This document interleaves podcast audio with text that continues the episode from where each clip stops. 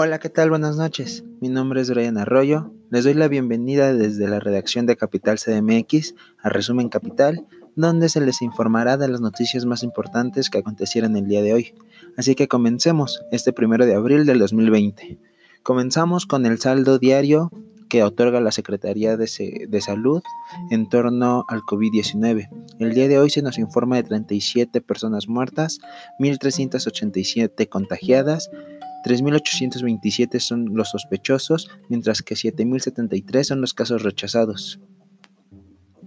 En el mundo se han registrado 823.626 contagios de coronavirus. La tasa de letalidad es de 4.9%.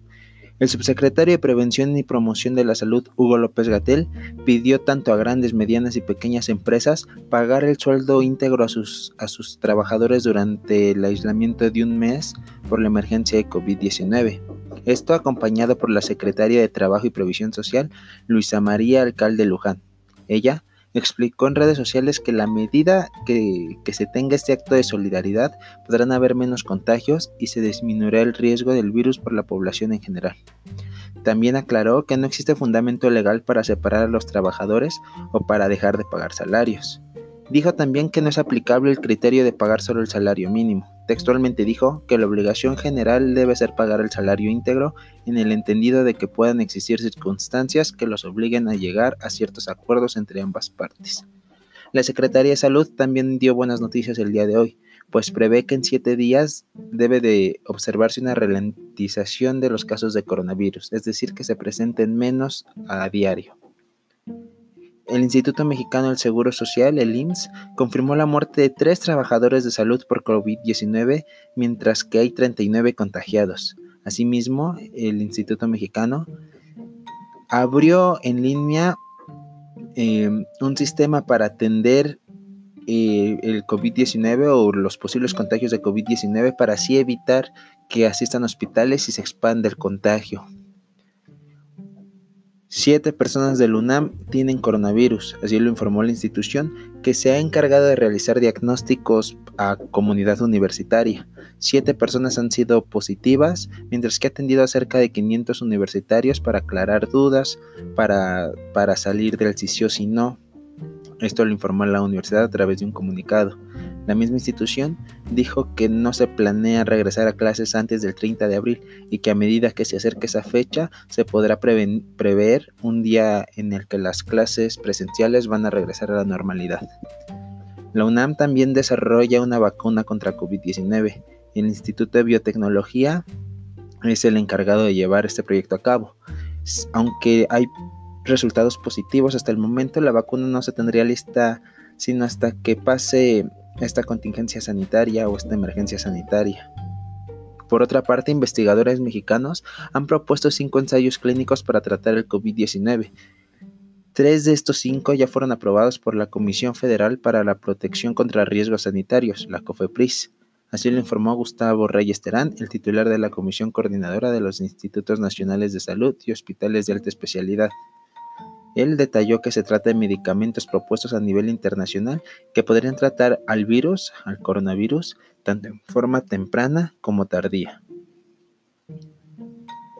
El gobernador de Hidalgo, Omar Fayad, narró en entrevista cómo vivió este fin de semana después de haber dado positivo, después de haber contraído el COVID o este COVID-19.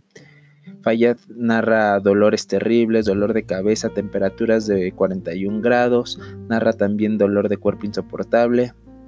Fue muy insistente en cuidar a los adultos mayores, a los enfermos de diabetes o de alguna otra enfermedad crónico-degenerativa.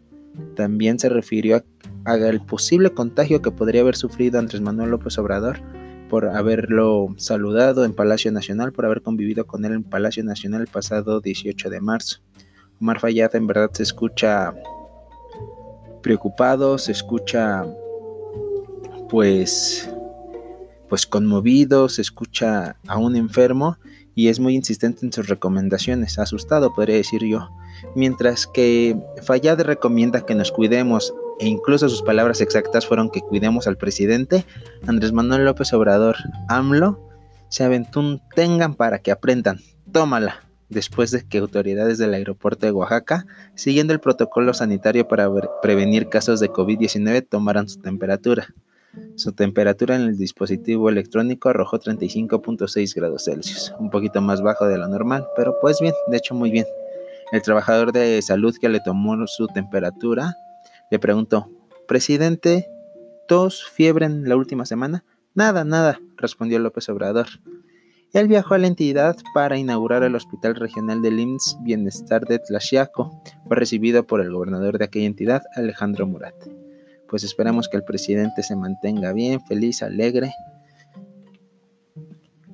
Vámonos a noticias de la Ciudad de México. Pues el gobierno de la Ciudad de México prepara siete hospitales para atender a pacientes de coronavirus. Así lo informó la jefe de gobierno, la doctora Claudia Sheinbaum. También el secretario de Obras, Jesús Esteva. Ambos agregaron que está por definirse qué otros hospitales públicos de la red local habrá instalaciones de primera atención o triage, como se llama estos enfermeros que reciben en primera instancia en emergencia los posibles casos de coronavirus. También el gobierno de la Ciudad de México informó que habrá apoyo de servicios funerarios ante fallecimientos por coronavirus en esta emergencia sanitaria. La administración local dijeron cuentan con apoyo para servicios funerarios a través de la Fiscalía General de Justicia para respaldar a aquellas familias de escasos recursos que enfrenten la pérdida de alguno de sus integrantes durante la actual contingencia por coronavirus. Información de la Ciudad de México. Seguimos con política. Hoy Felipe Calderón Hinojosa, el expresidente de México, le tomó la palabra a Andrés Manuel López Obrador de hacer una tregua dijo que no se polarizará ni desde la presidencia ni desde la oposición y escribió en su cuenta de Twitter, concentrémonos en atender la emergencia. Esto después de que AMLO durante su conferencia matutina diaria hiciera un llamado para que haya unidad en el país y pidió una tregua a sus adversarios ante la epidemia de COVID-19. Dijo, textualmente, aunque han querido los conservadores alentar la división, polarizar, no han podido. Nos ayuda mucho que se tenga unidad y llamo la unidad incluso a los adversarios. La patria es primero, dijo el presidente retomando las palabras de Vicente Guerrero y que están bañadas de oro en el Congreso Legislativo. Felipe Calderón ofreció la experiencia adquirida tras la epidemia del virus H1N1. Señor presidente, desde mi viva voz, le agradecemos. Señor expresidente, mejor dicho, le agradecemos, pero su experiencia no es la mejor en seis años de su mandato. Pero bueno, la intención es lo que cuenta, dicen por ahí.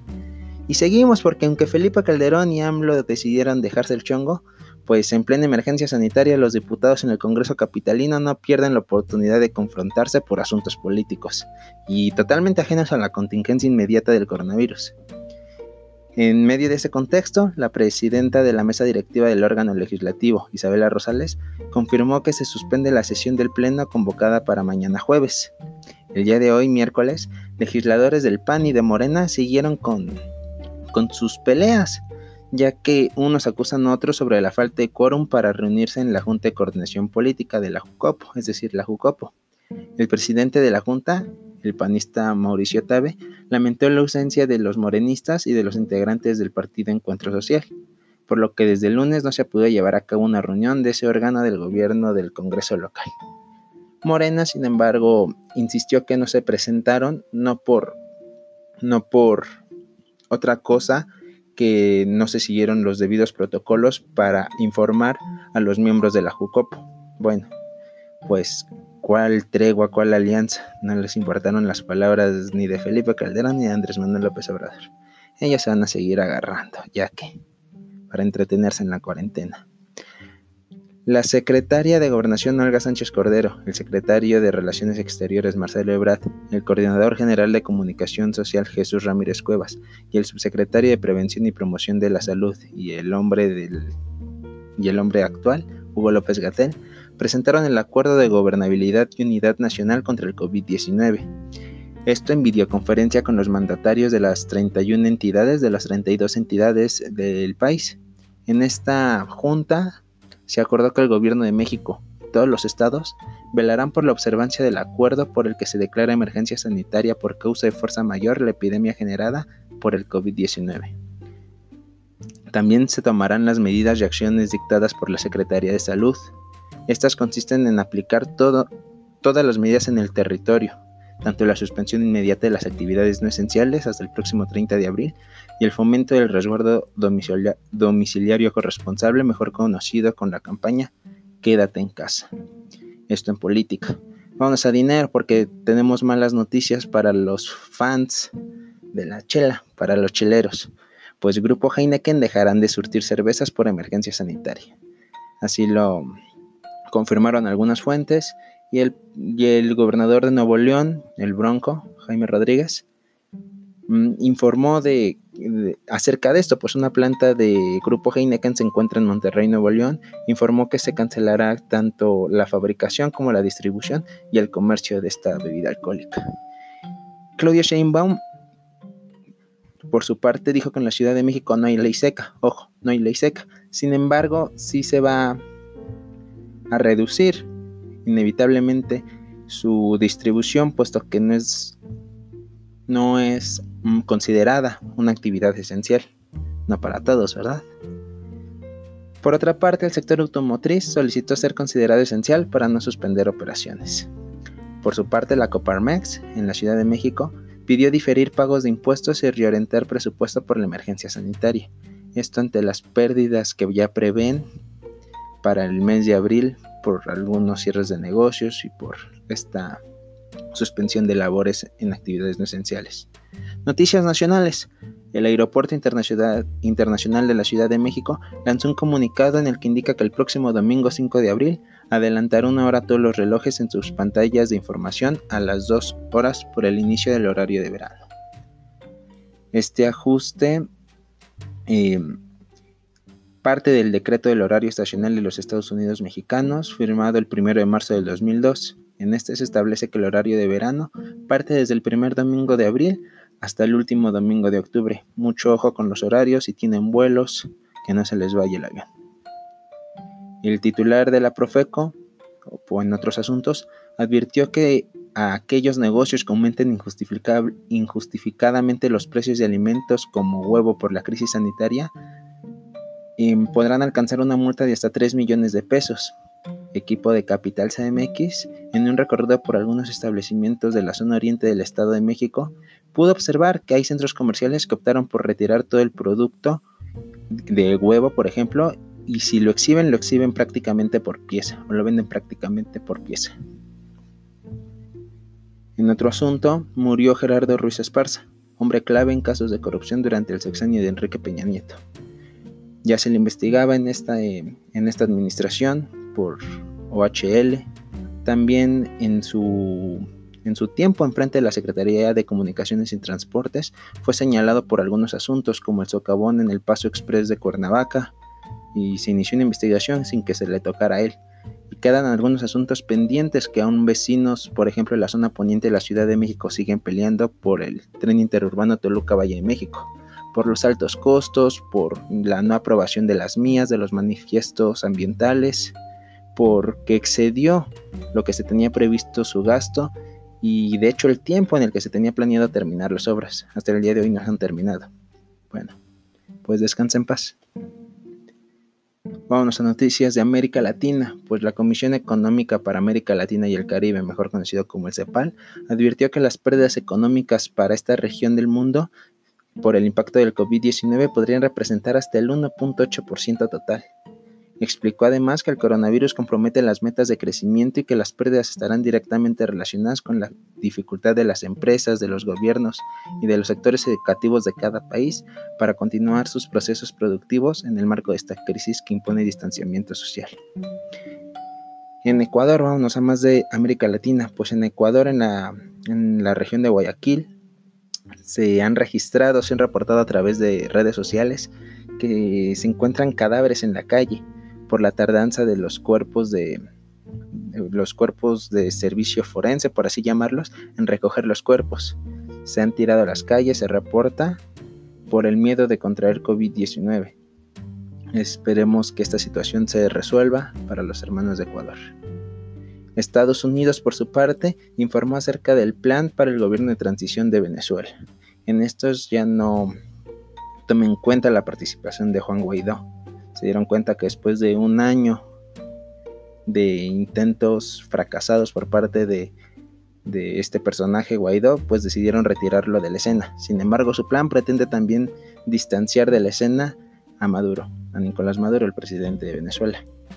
Administración, la administración venezolana dijo que la soberanía de Venezuela no está en, negociación, y menos con Estados Unidos, por supuesto. Por último, en Brasil, en Brasil eh, los principales partidos de oposición presentaron ante, la ante el Supremo Tribunal Federal un recurso donde se solicita la pronta institución de la presidencia de Jair Bolsonaro por su incapacidad para tratar la crisis generada por el coronavirus. Brasil tiene una particularidad y es que su sistema partidario es un gran sistema partidario. Y por gran no me refiero a excelente o excelso, es, es grande, son muchos partidos. Hay veces que se tiene que aliar uno con el otro simplemente para enfrentar a la oposición con la frase del enemigo de mi enemigo es mi amigo.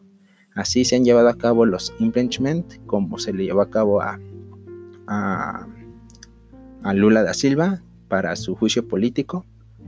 Bueno, eso no fue un impeachment, pero sí para la presidenta Dilma Rousseff, la expresidenta Dilma Rousseff, que fue destituida y sustituida por el vicepresidente de aquel momento pues en Brasil así, las cosas tensas, así pasa. Los partidos que presentaron dicha demanda fueron el Democrático Laborista, el Partido de los Trabajadores, de que es figura Lula da Silva, y el Partido Socialismo y Libertad.